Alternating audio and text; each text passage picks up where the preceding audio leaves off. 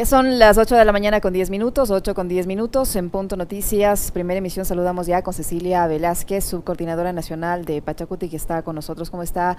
Eh, eh, Ceci, ¿cómo está? Buenos días, bienvenido, gracias, bienvenida, gracias por acompañarnos. Le saludamos a Alexis Moncayo, quien le habla, Licenia Espinel.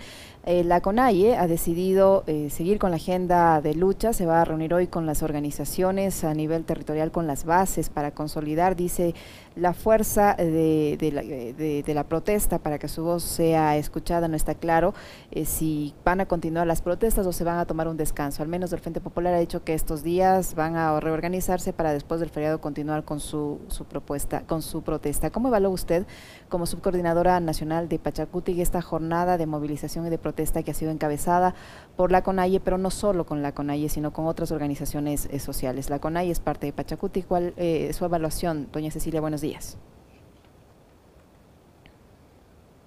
Está silenciada, está silenciado su micrófono, doña Ceci.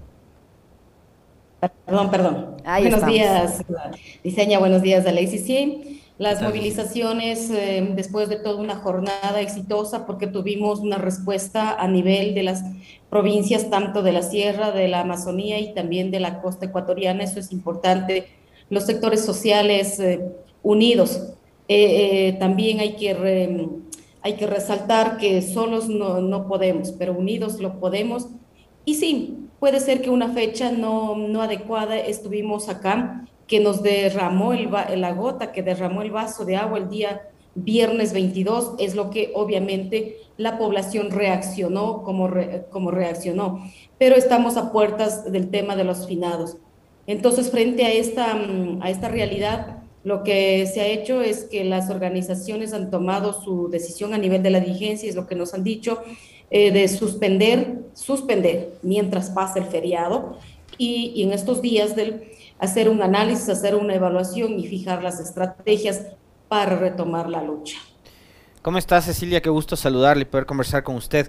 Eh, es decir que entonces la estrategia le salió y le resultó bien al presidente Lazo, porque Fíjese que él se anticipó hace algunos días atrás a decretar feriado de cinco días y hoy, a puertas del feriado, además, el presidente dice, me voy de viaje 10 días de Europa, cuando vuelva les, les invito a sentarse a dialogar. Y de, paso también quería preguntarle eso, si es que Leonidas Issa va a aceptar o no la invitación a ese diálogo después de que el presidente les llamara golpista, parte del triunvirato con Nebodi con Correa, conspirador, de que la prensa oficial les llamara tumbapuertas, terrorista, etcétera, etcétera. Pero parecería, por un lado, que la estrategia le ha dado resultado al gobierno porque lo que está haciendo es enfriando las tensiones, y lo otro, ¿van a ir o no el 10 de noviembre a sentarse a dialogar con, con Lazo? Primero, la estrategia del gobierno, no sé cuál haya sido, eso será el feriado todo para la urbanidad, para nosotros llega la fecha sagrada de estar junto a nuestros seres queridos y para ello tenemos que prepararnos tanto en nuestra alimentación como en la visita de ellos y compartir con nuestros familiares que están cerca y alejados porque es la fecha donde nos juntamos para estar junto a nuestros seres queridos que están en la mejor vida, allá en la plenitud, así es que no va a funcionar al señor presidente, ni el estado de excepción ha funcionado, igual estuvimos en las calles, entonces mucho menos ahora el tema del feriado, es simplemente porque a nosotros, al menos a los pueblos indígenas, lo que nos detiene es por estas fechas tan importantes que son para nosotros de manera espiritual. Ahora, el diálogo habrá que preguntarle al presidente de la CONAIE directamente, lo único que puedo decir yo es que lo que decida la estructura de la CONAIE, sus dirigentes actúan ellos van a reunirse para, para poder analizar, evaluar y tomar las estrategias que deban tomar y nosotros como bases simplemente cumplimos lo que los compañeros dirigentes nos dispongan luego de sus reuniones. Esa es la estructura como la que funcionamos y tenemos que seguir en la lucha eh, por el bienestar y la tranquilidad de los y de las ecuatorianas, la carestía de la vida es demasiadamente alto para aquellas personas que no disponen de un trabajo, ni por lo menos tienen un sueldo de 400 dólares, que es el sueldo básico, y que la canasta familiar rebasa los 700 dólares. Entonces, no, ¿en qué mundo estamos viviendo? Eh, ya, pues el tema de las lorenzas y cosas esas, está bien para una reflexión desde, de, en este caso, desde los que tienen plata, pero nosotros de la vida real siempre insisto en esto y le he dicho al presidente de la República frontalmente en qué país está viviendo. Yo hace dos meses compraba el quintal de Uria 23 dólares, ahora estoy comprando en 33 dólares. ¿Eso qué significa? ¿Reducción? No. Yo sí pasé pues primer grado y sumando eso es más. 23 a 33 es más al igual que el litro de aceite que yo compraba a un dólar 45, un dólar 50, ahora estoy pagando dos dólares 45, dos dólares 50. ¿Cómo se llama eso? No es pues rebajar, eso es subir, ese incremento, ese aumento. Entonces esas son la vida real y no al ser que de aquí esté pensando en el alza de pasajes. Ojo, ¿no? A pretexto de la subida de, del precio de los combustibles donde nosotros exigimos y vamos a salir a la lucha que si están intentando a que suban los pasajes, pues simplemente está en manos del Ejecutivo la tranquilidad Cecilia, del país. Yo, yo, quisiera trasladarle una inquietud eh, que, digamos, la, hemos conversado con algunos analistas en estos días y venía escuchando también algunos colegas periodistas que, que citaban lo mismo y, digamos, alguna, alguna lógica le encuentro también yo quiero trasladarles inquietud a usted eh, y ver qué es lo que, lo que nos dice, ¿no? Eh, como que la lucha del movimiento indígena se ha circunscrito y, digamos, se, se ha limitado únicamente al tema de los combustibles, de los subsidios, eh, y, no va más allá. O sea, y hay, una, hay, hay, un, hay un arrastre de, un, de, unas causas que son históricas, que son, por ejemplo, el tema de la propiedad de la tierra, la reforma agraria, la eh, revolución agraria, eh, y que van quedando de lado. Y hay, y hay, un tema que quisiera citarle, que, por ejemplo, hoy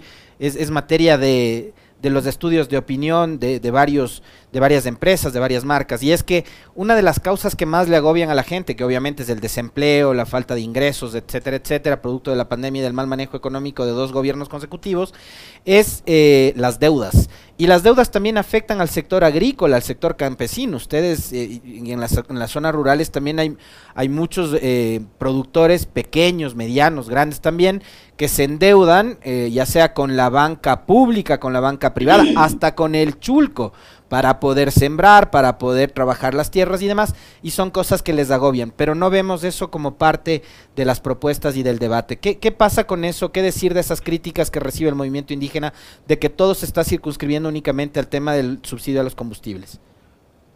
Depende con qué lupa lo estén mirando y depende desde dónde vienen esas miradas. Nosotros, movimiento indígena, por décadas, y en el caso de Pachacuti, 26 años constantes al lado de la CONAI, porque somos el brazo político, nuestra lucha siempre ha sido por, el, por la no expansión del tema minero, petrolero en los mm, territorios de pueblos y nacionalidades, en los humedales, buenas vertientes donde haya ojos de agua o fuentes de agua en los sectores sagrados, etcétera. Eso no es una lucha de, ahora, son de años y que no hemos tenido respuestas con, con, ningún tipo de gobierno, con ningún tipo de gobierno.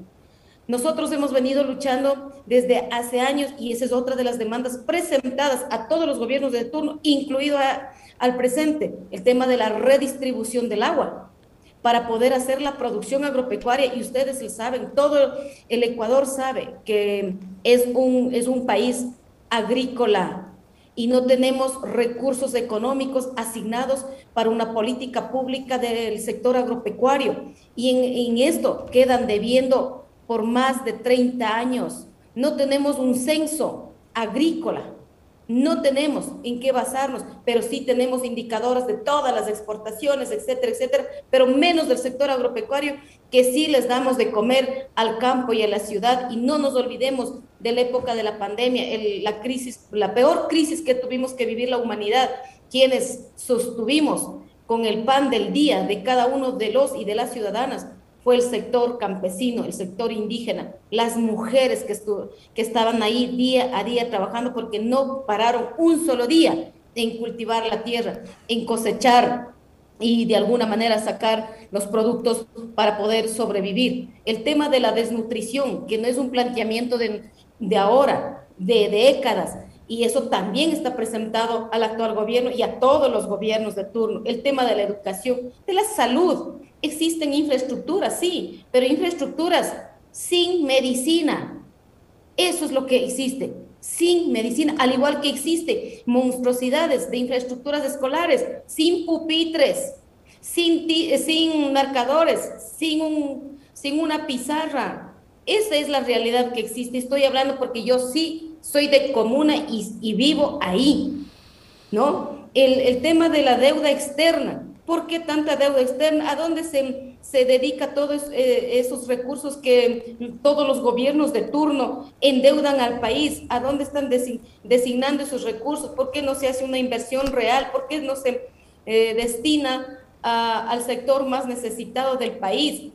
Nosotros no somos los responsables del déficit de este país son los malos administradores que no saben ahorrar. Y además yo le digo desde el punto de vista de las mujeres, las mujeres sí sabemos ahorrar, así es que es momento de construir el país de las mujeres. Eh, doña Cecilia, eh, hace unos instantes eh, Alexis le preguntaba sobre el tema del diálogo y usted dijo que habrá que preguntarle señor Isa si va o no a acudir al diálogo, pero el presidente y sus voceros como tal han planteado permanentemente durante estas jornadas de movilización que están abiertos al diálogo. Lo mismo sostienen respecto a las propuestas que van a enviar a la Asamblea Nacional que están abiertos al diálogo un diálogo tiene, si bien es positivo, todo diálogo en cualquier sentido es positivo, tiene sentido cuando como fruto de ese diálogo se va a respetar la palabra. Y lamentablemente el presidente de la República ha dado muestras de que no cumple su palabra, porque sus acciones y contradicciones así lo muestran. Y ustedes fueron precisamente objeto de esa falta de palabra. A ustedes les ofrecieron congelar el precio de los combustibles y lo primero que hicieron es elevarles el precio de los combustibles hasta enero para luego proceder a la suspensión, no derogación del incremento mensual en el precio de los mismos, al punto que ustedes salieron con bombos y platillos a anunciar que gracias eh, a, esos diálogos, que consecuencia de esos diálogos se había congelado el precio de los combustibles y después tuvieron que dar retro y decir que rechazaban ese, esa decisión del presidente de la República. En ese contexto, ¿qué posibilidades hay de que ese diálogo al que invita el presidente de la República eh, de, resultados y se pueda confiar en la palabra del gobierno? Primero, estamos oh, abiertos al diálogo. Jamás la organización indígena o el movimiento político ha cerrado las puertas a un diálogo. De principio, nosotros dialogamos, pero un diálogo sincero, fraterno, respetuoso, porque la palabra es sagrada. Todo puede estar escrito, el papel aguanta, dice, pero la palabra es sagrada. Y referente al tema del día del diálogo de los compañeros asambleístas y la dirigencia del movimiento. Oigan, ¿quién les ha dicho que nosotros hemos ido a acordar el precio de los combustibles?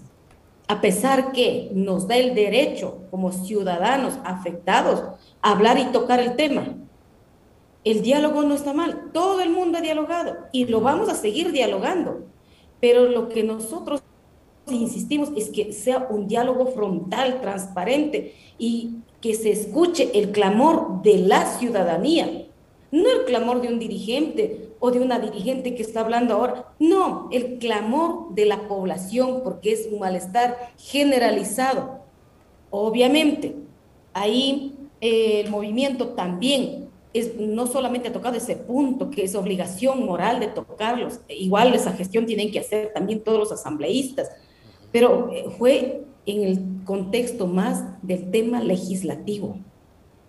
Simple, porque el ataque ha sido que el Pachacuti es eh, a través del Cali y de su presidenta no quieren recibir y que han devuelto la ley de creando oportunidades.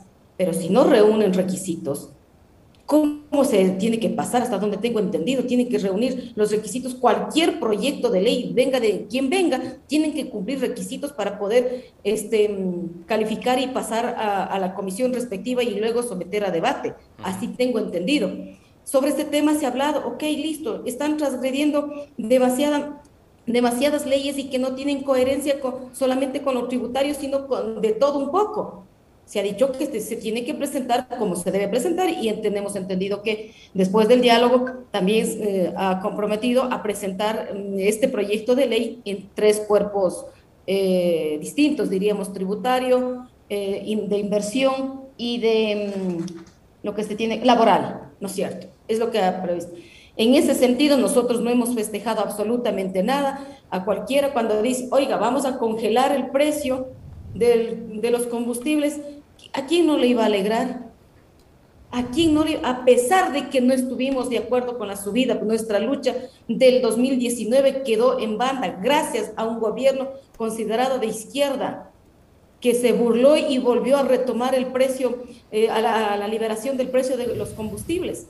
Sin embargo, dijimos, ok, si es que congela, que ya en algo nos puede aliviar, pero que dentro de esa eh, ningún acuerdo, porque no se ha llegado a acuerdos, haya una expresión tramposa, no me parece adecuado. Y querer involucrar a un sector que históricamente hemos venido luchando por los derechos, no solamente de los indígenas, sino de todos los ecuatorianos, no me parece adecuado.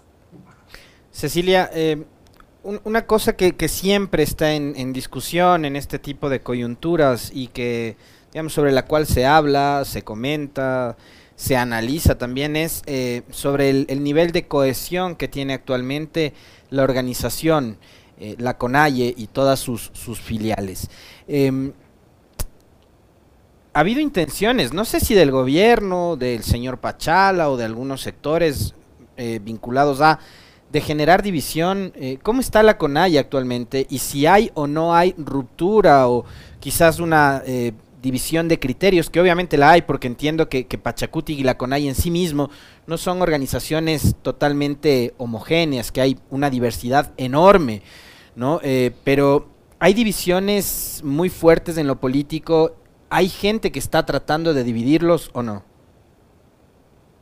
Todos han tratado de dividir al movimiento indígena, pero eso no lo van a lograr, porque los, que, los temas que nos unen es más allá de esos desafíos chiquitos que tienen puntos de vista algunos compañeros al interior de la organización y los externos tratando de dividirnos, no lo van a conseguir. Tenemos diferentes puntos de vista, pero por supuesto, porque nadie estamos obligados a pensar lo mismo, para nada, sino qué sería de la CONAI, qué sería del Pachacuti, qué sería de la humanidad. Así es que en ese sentido no, no nos preocupa porque sabemos que todos los gobiernos de turno han intentado dividir al movimiento indígena y a confrontarnos entre nosotros. Y para ello, pues nosotros ya hemos caminado bastante tiempo, nuestra madurez política, nuestra madurez como dirigentes tiene que eh, sobrellevar todas estas adversidades. Eh, doña Cecilia, eh, ¿qué les han comentado los integrantes del bloque de Pachacuti que están conversando con el gobierno y que han recibido ya el proyecto de reforma tributaria? A decir del señor Darwin Pereira, el CALVA debería calificar este proyecto porque dice que cumple con los requisitos. ¿Hay ahí algún tema que les preocupe dentro de esta reforma tributaria que se, entiendo yo, luego será conocida por los demás bloques, pero que ustedes han tenido en cierta manera el privilegio de ya conocerla primero, por un lado, y por otro, cuál va a ser la posición de Pachacuti, o debería ser la posición de Pachacuti frente a este decreto en el, en el tema del sector eléctrico, que a decir de varios sectores y analistas dicen que es eh, un decreto que busca la privatización del sector eléctrico y eh, como consecuencia de ello, en un futuro muy cercano, el incremento de las tarifas de consumo eléctrico. Mire, el presidente de la República tiene que pensar muchas veces para tomar una decisión Sí, conocemos del decreto del, 26 que firmó y evidentemente para nosotros también analizamos que tiene las claras pretensiones de privatización y subir el precio de, la luz. Eso no creo que pase. Y ahí estaremos atentos a, la reacción. Como digo, estas fechas son bastante sagradas para nosotros. Luego retomaremos y daremos una respuesta concreta los proyectos de ley que, va a presentar el Ejecutivo. Insisto, si es que cumplen los requisitos, todos los procedimientos, la obligación de la Asamblea es, revisar, es recibir, debatir y responder. Si es que hay consensos en los temas, etcétera, ya depende de los 137 señores asambleístas que tienen que cumplir con su función de legislar y fiscalizar el privilegio que hayamos tenido no creo que sea privilegio, porque se tiene que debatir y se tiene que construir un proyecto de ley, si es que obviamente si es que están pensando en la ciudadanía, eh, si están pensando en los principios de participación y comunicación, tienen que difundirse para construir un, un, proyecto de ley. Pero en este sentido, más allá de que tuvo el privilegio o no los compañeros asambleístas del movimiento recibir el borrador de este proyecto de ley tributaria, está bien para que se pueda analizar, eh, hacer las observaciones, ¿no? porque les queda muy poco tiempo, porque dice que es de carácter urgente este proyecto para debatirlo al interior de, de, la Asamblea. Sin embargo, se tiene que hacer todos los procedimientos, que la comisión los reciba, analicen la comisión y luego se debata a la luz pública como debe ser uh, en, la, en, perdón, eh, en el pleno de la Asamblea. En ese sentido, yo no lo veo nada, nada extraño de que para eso están los asambleístas para analizar, proponer, debatir, observar. Y ahí también van a haber otros, otros criterios, seguramente nos van a cuestionar por qué coinciden con el social cristiano, por qué coinciden con el oficialismo o por qué coinciden con el correísmo. Miren, los 137 asambleístas son de distintas corrientes políticas, de un proyecto de ley. Algún artículo se ha de estar pues en función de poder decir apoyamos o no apoyamos, pero sí decirles de entrada, señores, en eso son líneas rojas para el movimiento Pachacuti. Si están pretendiendo privatizar el patrimonio de los ecuatorianos, no cuentan nosotros. Si están pretendiendo expandir em, la explotación minera y petrolera en los territorios de los pueblos y las nacionalidades, en los humedales, en las fuentes de agua, etcétera, no cuentan con nosotros. Si es que no existen eh, propuestas concretas para la reactivación productiva del pequeño y mediano productor, tampoco cuentan con nosotros. Son líneas rojas que las tenemos y eso lo sabe el actual presidente y todos los que pasaron y los que van a venir. Si no hay una respuesta en eso, no cuentan con nuestro apoyo. O pretendan, pretendan continuar metiendo la mano al bolsillo de los ecuatorianos o la regresión de derechos de los trabajadores no cuentan con nosotros. Ya, ya está listo nuestro tercer y último invitado, pero yo sí quiero pedirle, Cecilia, una reflexión suya con respecto de una serie de mensajes que me han llamado mucho la atención, que he leído en las últimas horas, con los que nos hemos despertado hoy, eh, que de alguna manera también nos, nos, llevan a, a, los escenarios que vivimos a partir de las protestas de octubre del 2019 cuando se generaron una serie de relatos de corte racista, de corte regionalista, eh, discriminatorios y demás. Le voy a leer un par de tweets de gente que simpatiza con el presidente Lazo para que usted nos dé una respuesta breve además de y, su reflexión sobre esto, ¿no? Eh, no vengan a comer borrego asado en Zuleta, ni carnes coloradas en Cotacachi, ni fritadas en Atuntaki, ni helados de paila en Ibarra, peor a la feria de Otavalo. Es una pena que así eh, es una pena, pero así se debería castigar a estos infelices que hacen tanto daño a su propia economía. Eh, decía una seguidora del gobierno. Y por acá otra dice, no, nunca más bizcochos en Cayambi, menos artesanías en Imbabura. Ya vemos de lo que son capaces de su odio ancestral hacia los mestizos. ¿Qué les dice usted a, estos eh, simpatizantes de un gobierno que se vendió entre febrero y abril como el gobierno del Ecuador del encuentro y el diálogo? Eh, no es noticia el racismo y la exclusión hacia los pueblos indígenas.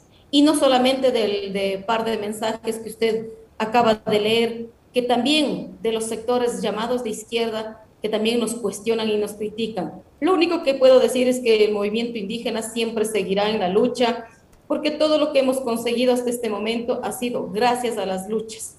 Ningún gobierno, ninguno, absolutamente ninguno, nos ha regalado nada, sino ha sido por las luchas nuestras propias y estas luchas no han sido en beneficio solamente de nuestro sector, sino para la mayoría de los ecuatorianos, así es que no voy a entrar en los detalles eh, del racismo, de la exclusión y, además no utilizan ni por lo menos términos adecuados, ancestrales, ancestrales, al igual que algún personaje también nos decía que se creen los pueblos ancestrales. Ese es el mal ejemplo que nos dio y la sociedad sigue en eso. Vamos a seguir trabajando, somos un aporte al desarrollo de este país en la vida real. Les vamos a, seguir produciendo, vamos a, a seguir teniendo comida eh, en las grandes ciudades para todos los ecuatorianos Y si podemos entrar en esto de la exportación con nuestros excedentes, qué bueno, y a ello tienen que crear las líneas, las líneas que nos permitan, los mecanismos que nos permitan hacer eso. Vamos a seguir adelante, el Ecuador es plurinacional, es, es una sociedad intercultural en la práctica, así como dice también la constitución política del Ecuador, seguimos en la hermandad, no queremos generar odio, queremos generar unidad, diversidad, respeto, educación.